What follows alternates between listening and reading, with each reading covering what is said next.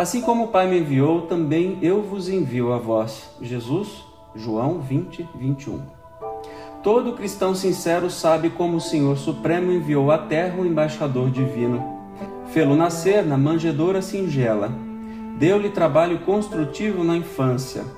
Conferiu-lhe deveres pesados na preparação com prece e jejum no deserto.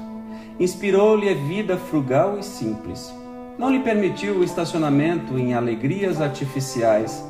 Conduziu ao serviço ativo no bem de todos. Inclinou-lhe o coração para os doentes e necessitados. Enviou ao círculo de pecadores costumazes.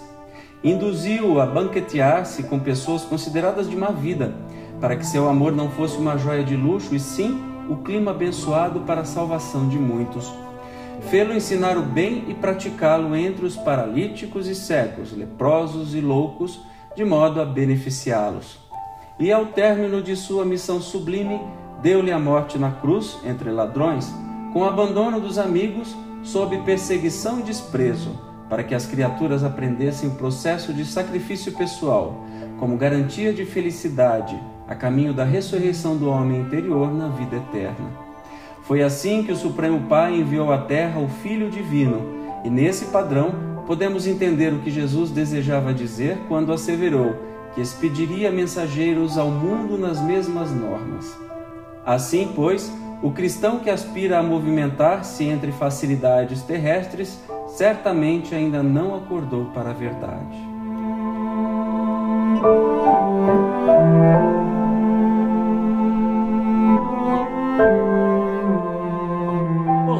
Muito obrigado por ter assistido a este vídeo.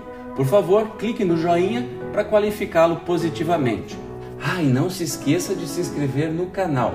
Assim, você vai ficar sabendo sempre das novidades. Outros links estão todos na descrição. Por favor, acesse meu website e também a fanpage do Facebook. Paz e luz para você. Tchau!